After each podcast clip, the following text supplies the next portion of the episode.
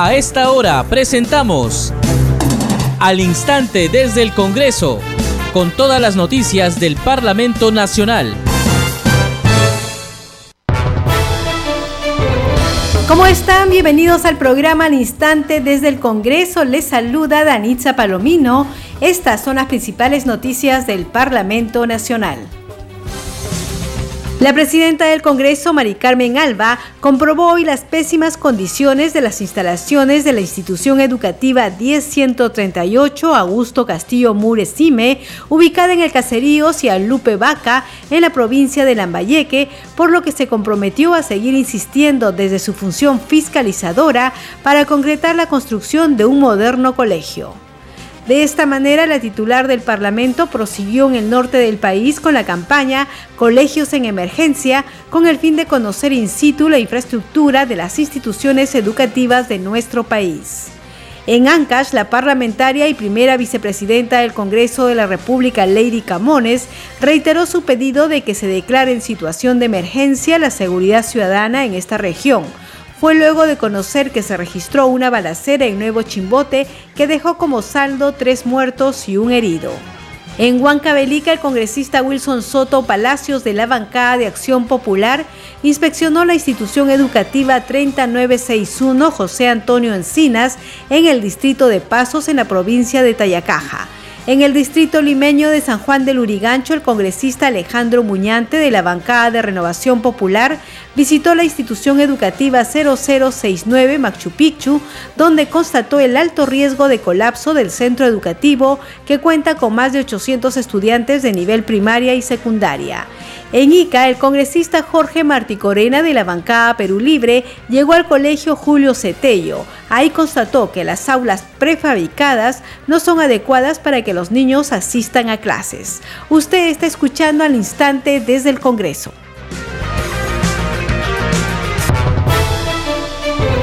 Vamos con el desarrollo de las noticias. La presidenta del Congreso, Mari Carmen Alba, comprobó hoy las pésimas condiciones de las instalaciones de la institución educativa 10138 Augusto Castillo Muro Cime, ubicada en el caserío Cialupe Vaca en la provincia de Lambayeque, por lo que se comprometió a seguir insistiendo desde su función fiscalizadora para concretar la construcción de un moderno colegio.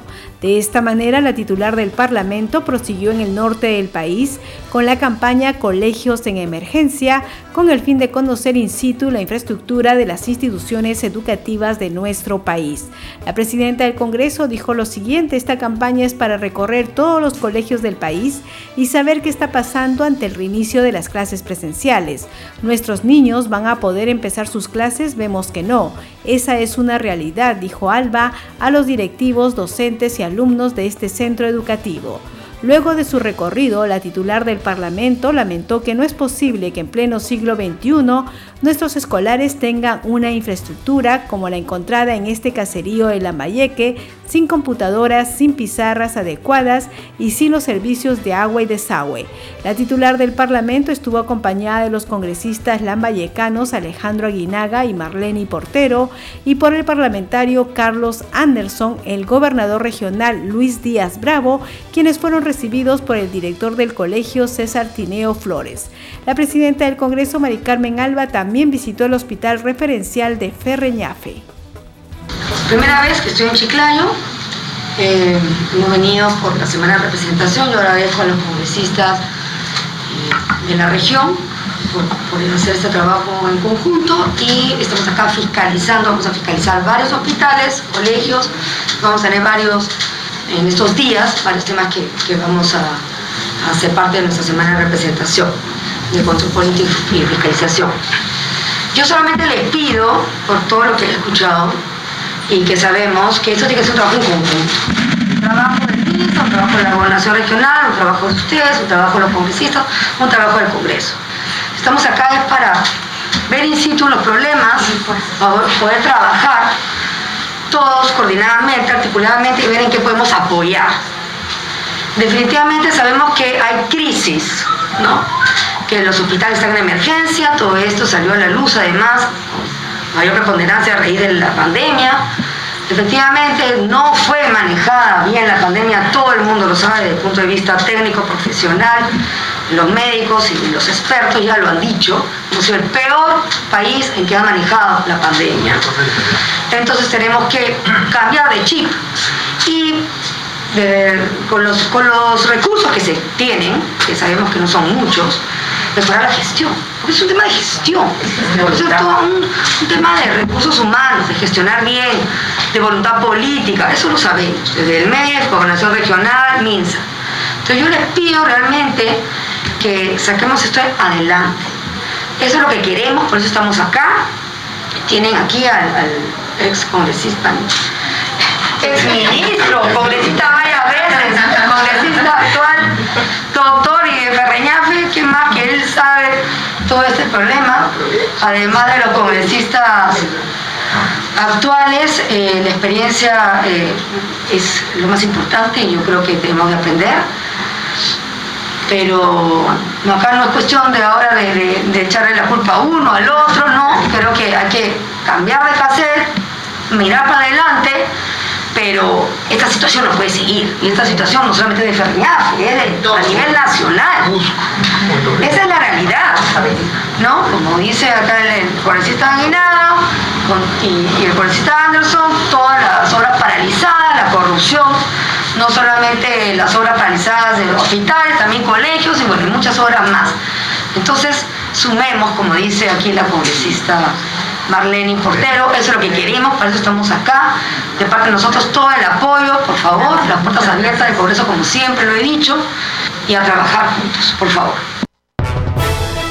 Seguimos al instante desde el Congreso y como parte de la campaña que ha iniciado el Congreso de la República Colegios en Emergencia, el congresista Wilson Soto Palacios llegó hasta el distrito de Pasos en la provincia de Tayacaja, en Huancavelica, y recorrió la institución educativa 3961 José Antonio Encinas tras el inicio de clases presenciales.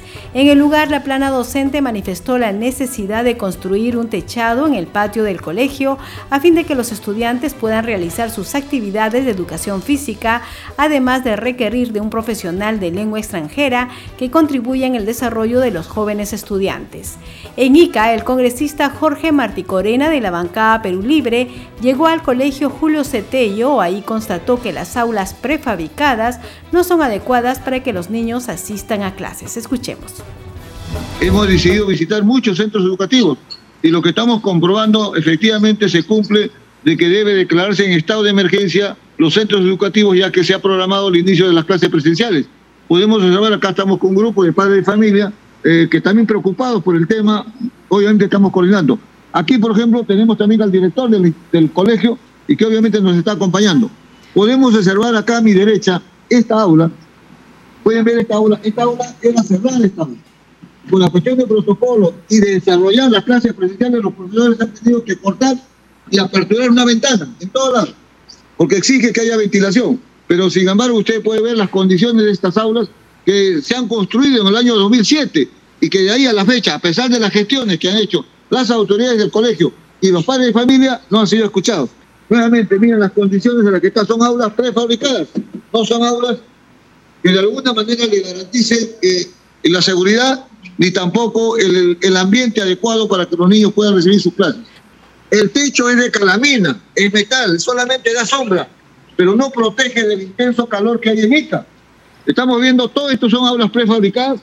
Aquí tenemos una aula donde están asignadas las carpetas porque no hay más aulas y obviamente las condiciones de, desarrollo de las actividades académicas se hace imposible hacerlo, digamos, de manera, digamos, eh, formal que permitan que los niños puedan captar lo que se les está enseñando. Entonces, esas son las condiciones, estas son las aulas prefabricadas. Congresista, entonces desde el terremoto la medida que se tomó fue estas aulas prefabricadas y desde entonces ya no se ha tenido otras medidas tampoco en estos dos años para la semipresencialidad. Estamos hablando, efectivamente, estamos hablando casi de 15 años. Estas aulas, que obviamente no han sido de alguna forma escuchadas. Por eso es necesario urgente que el Estado asuma, digamos, eh, como un plan de, impulsar la mejora de todos los centros educativos. En estas condiciones los niños no pueden hacer su clase. Ayer también he visitado Chincha, tiene las mismas características. También en Chincha es gravísimo lo que he encontrado, que hay un centro educativo que han construido, el terremoto lo deterioró y obviamente no fue entregado formalmente esas, esas construcciones. Igual está pasando acá. Por eso es importante que el Perú conozca cómo o en qué condiciones los niños están recibiendo su clase. Seguimos con más información aquí al instante desde el Congreso en Loreto. La parlamentaria Rocío Torres inspeccionó el Centro Educativo San Pablo de la Luz del distrito de San Juan Bautista en la provincia de Maynas. En comunicación con Congreso TV informó que ante los problemas de conectividad y falta de internet, los padres de familia piden que se regrese a la presencialidad total. Sí, estuve conversando con este, varios padres de familia donde ellos exigen de que el, colegio empiece eh, totalmente en forma presencial las clases, ¿no? Ahorita han iniciado en forma semipresencial, tienen horarios, eh, un grado, este, hay dos, tres grados que son solamente lunes y martes, miércoles, jueves y viernes otro otros grados y este, lunes, miércoles y viernes tienen creo que secundaria. Entonces, Entonces lo que los padres están pidiendo es, la, es que se retorne a la presencialidad en su totalidad, ¿no? Entonces ese sería el pedido de, los padres de familia y también se, usted que se encuentra en estos momentos en el lugar, eh, ¿podría mencionar si tal vez sí se podría volver a la presencialidad al 100%, se tienen los ambientes, los aforos, porque si bien es cierto antes en un aula entraban 40, pero antes, eh, ahora tiene que reducirse este aforo producto también del distanciamiento. ¿Se tiene con estos ambientes para garantizar el retorno a la presencialidad del 100%? Sí, este, estoy conversando con el director, el, profesor Salomón, donde eh, me comenta de que sí, él está en la capacidad ya de empezar al 100% con la presencialidad, ¿no?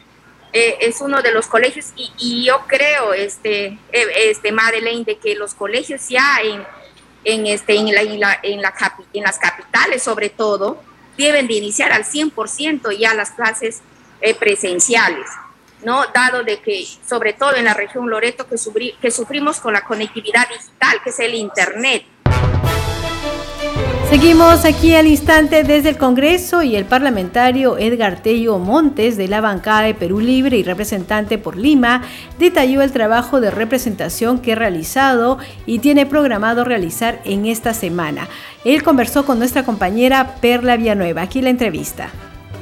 Vamos a continuar siguiendo la ruta de los parlamentarios en esta semana de representación y sus actividades. Por eso a esta hora estamos en contacto con el congresista Edgar Tello, que nos informa se encuentra camino a Jicamarca. Congresista, ¿cómo está? Bienvenido. Buenas tardes a toda la audiencia de, de Radio Congreso de la República. ¿Qué actividades se encuentra realizando en esta semana de representación?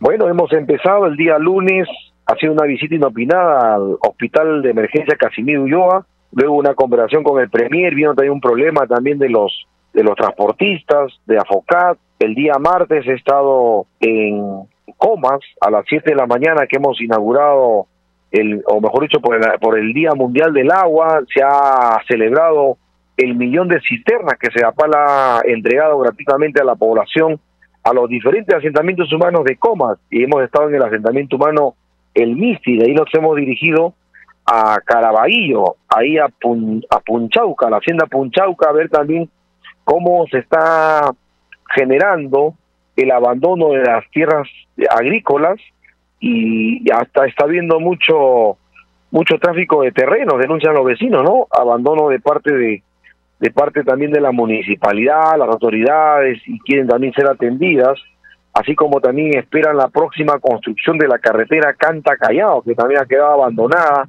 y también denuncian de que se pretende modificar la carretera, ¿no? Perjudicando a los vecinos, ¿no? Al modificar, agarrar un poco más de zona de vivienda, manifiestan los vecinos, y de esta manera también gestionar ante las autoridades para que se aclare ello y no haya desinformación, ¿no? El día de hoy, miércoles, vamos a estar en el colegio Julio Cetello de Evitarte, visitando la infraestructura, las instalaciones que tienen preocupación los directivos, los profesores, estudiantes, padres de familia, ante las grietas que tiene la institución y esperan la pronta reconstrucción del colegio, ¿no? En este momento nos dirigimos a Jicamarca, reunirnos con los con los pobladores para ver el agua, desagüe, el saneamiento físico y legal, la titulación de terrenos, y luego estaremos por la tarde en, en Santa Clara, ¿no? Una reunión también con los, con los vecinos de Santa Clara para recoger su problemática el día de hoy miércoles. Mañana jueves estaremos en San Juan de Miraflores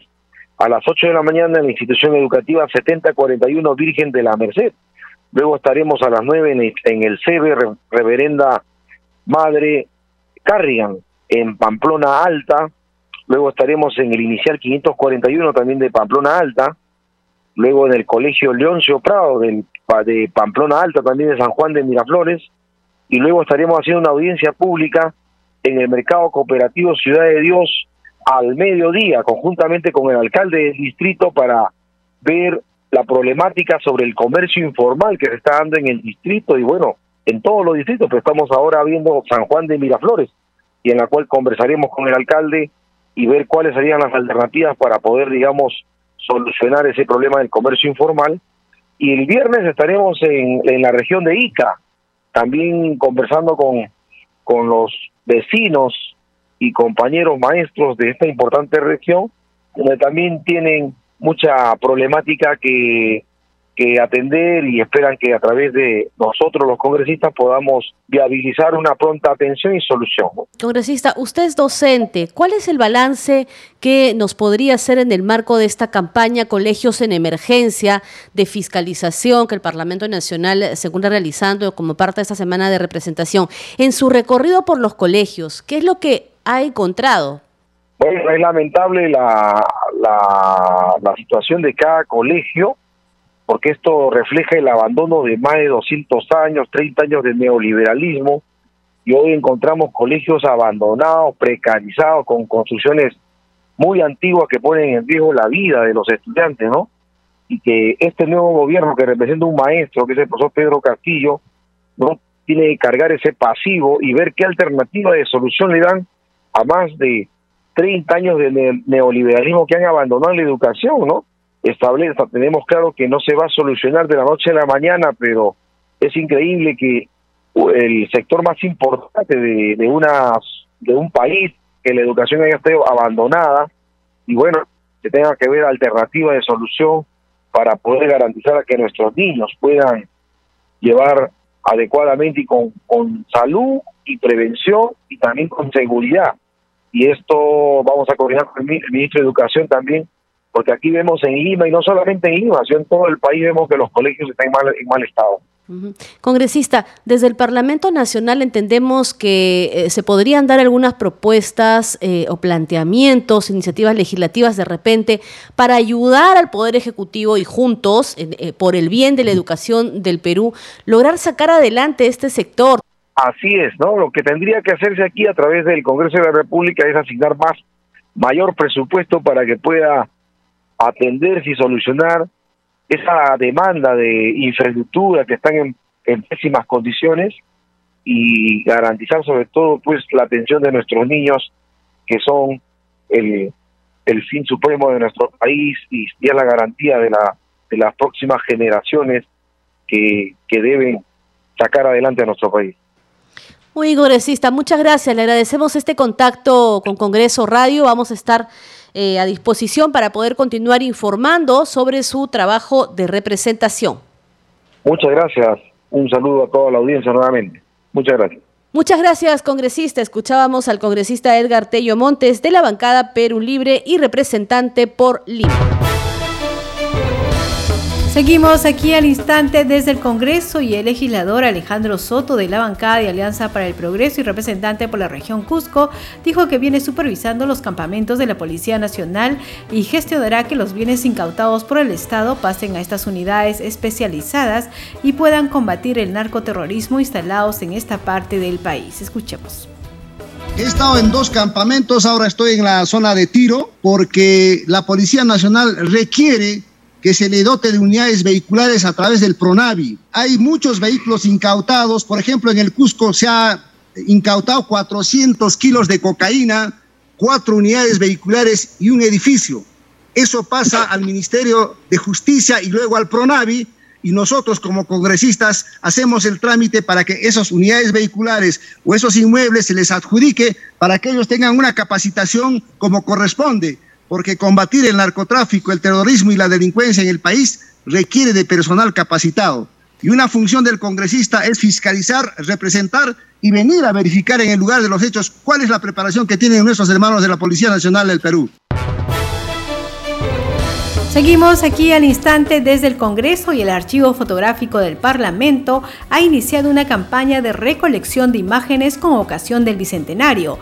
La coordinadora de este archivo, Yvette Faché, explicó que la idea es reconstruir la historia con ayuda de familiares o amigos de ex senadores, ex diputados o ex parlamentarios que tengan imágenes inéditas y puedan compartirlas.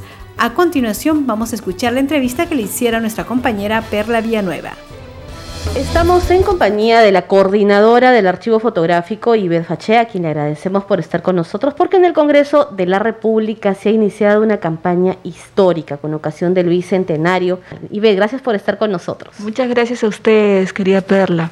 Muy amables por la oportunidad de que a través de ustedes, que llegan a tanta gente a nivel nacional, puedan enterarse que el Congreso cuenta con un archivo fotográfico eh, son imágenes históricas de personajes que han dejado huella en el país, ¿no? en la vida política del país. y podemos encontrar eh, imágenes desde, desde qué años, Iber? Bueno, te cuento de que el Congreso este año cumple 200 años, no estamos celebrando nuestro bicentenario, sin embargo nuestro archivo fotográfico cuenta con fotografías desde 1978 hasta la actualidad.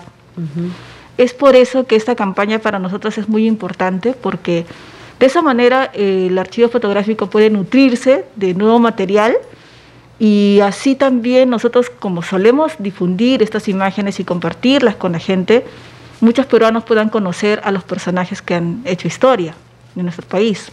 Porque mm, si tú eh, pones a buscar en, en internet sobre, por ejemplo, fotografías del Congreso antiguas, es muy difícil que puedas localizarlas. Es por eso que el Congreso apostó por tener un archivo fotográfico que pueda dar ese aporte a la población, de que la población tuviera ese fácil acceso a este material eh, y, pueda conocer a los representantes de diferentes regiones.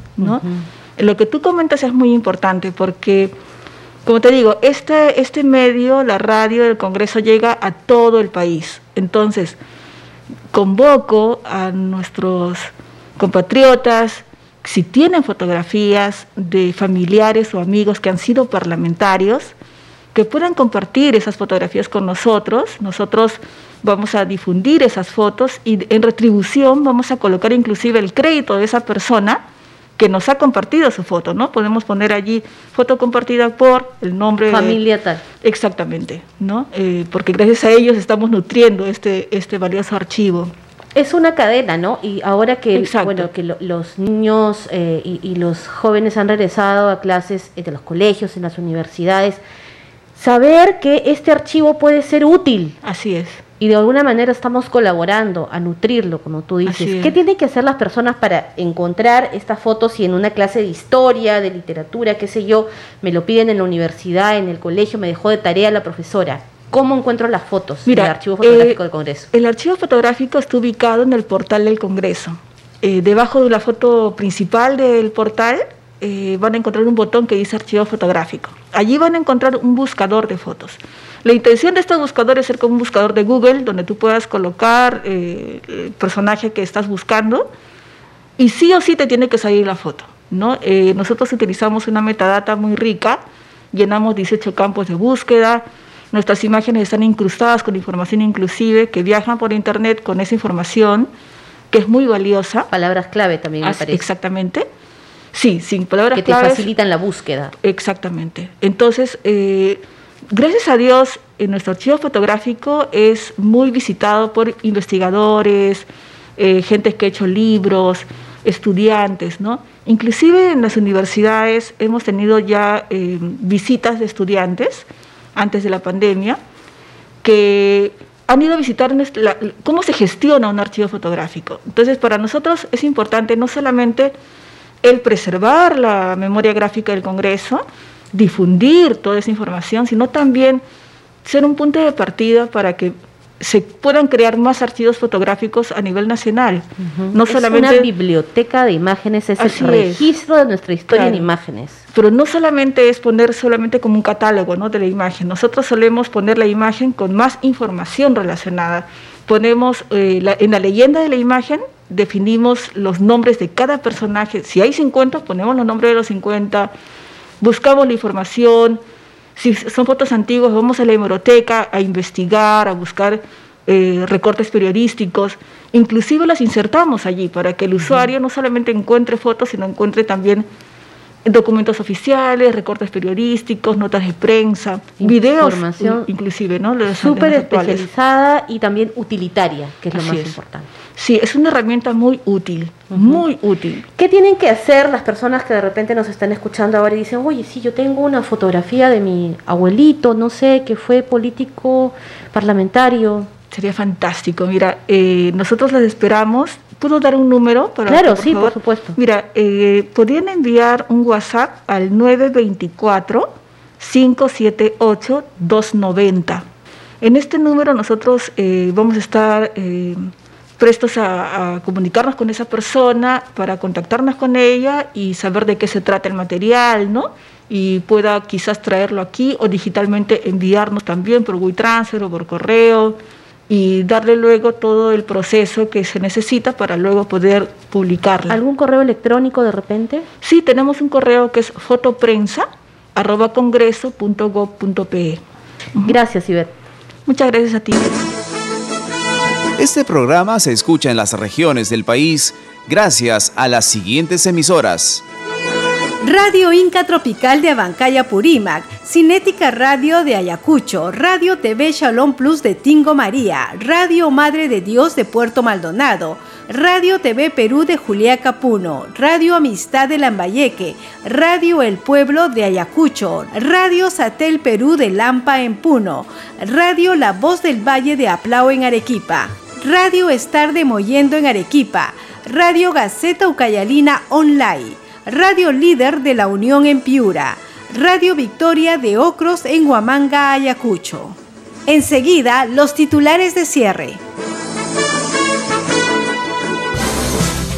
La presidenta del Congreso, Mari Carmen Alba, comprobó hoy las pésimas condiciones de las instalaciones de la institución educativa 10138 Augusto Castillo Muresime, ubicada en el caserío Cialupe Vaca, en la provincia de Lambayeque, por lo que se comprometió a seguir insistiendo desde su función fiscalizadora para concretar la construcción de un moderno colegio. De esta manera, la titular del Parlamento prosiguió en el norte del país con la campaña Colegios en Emergencia, con el fin de conocer in situ la infraestructura de las instituciones educativas de nuestro país. En Ancash, la parlamentaria y primera vicepresidenta del Congreso de la República, Lady Camones, reiteró su pedido de que se declare en situación de emergencia la seguridad ciudadana en esta región fue luego de conocer que se registró una balacera en Nuevo Chimbote que dejó como saldo tres muertos y un herido. En Huancavelica, el congresista Wilson Soto Palacios de la bancada de Acción Popular inspeccionó la institución educativa 3961 José Antonio Encinas en el distrito de Pasos en la provincia de Tayacaja. En el distrito limeño de San Juan del Urigancho, el congresista Alejandro Muñante de la bancada de Renovación Popular visitó la institución educativa 0069 Machu Picchu, donde constató el alto riesgo de colapso del centro educativo que cuenta con más de 800 estudiantes de nivel primaria y secundaria.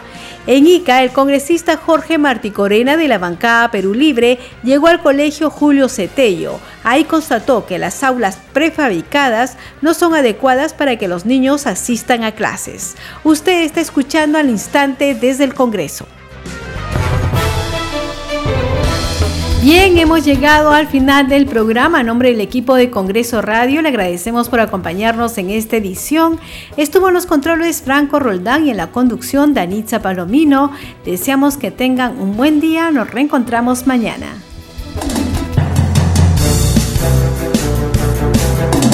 Hasta aquí, al instante desde el Congreso, con todas las noticias del Parlamento Nacional.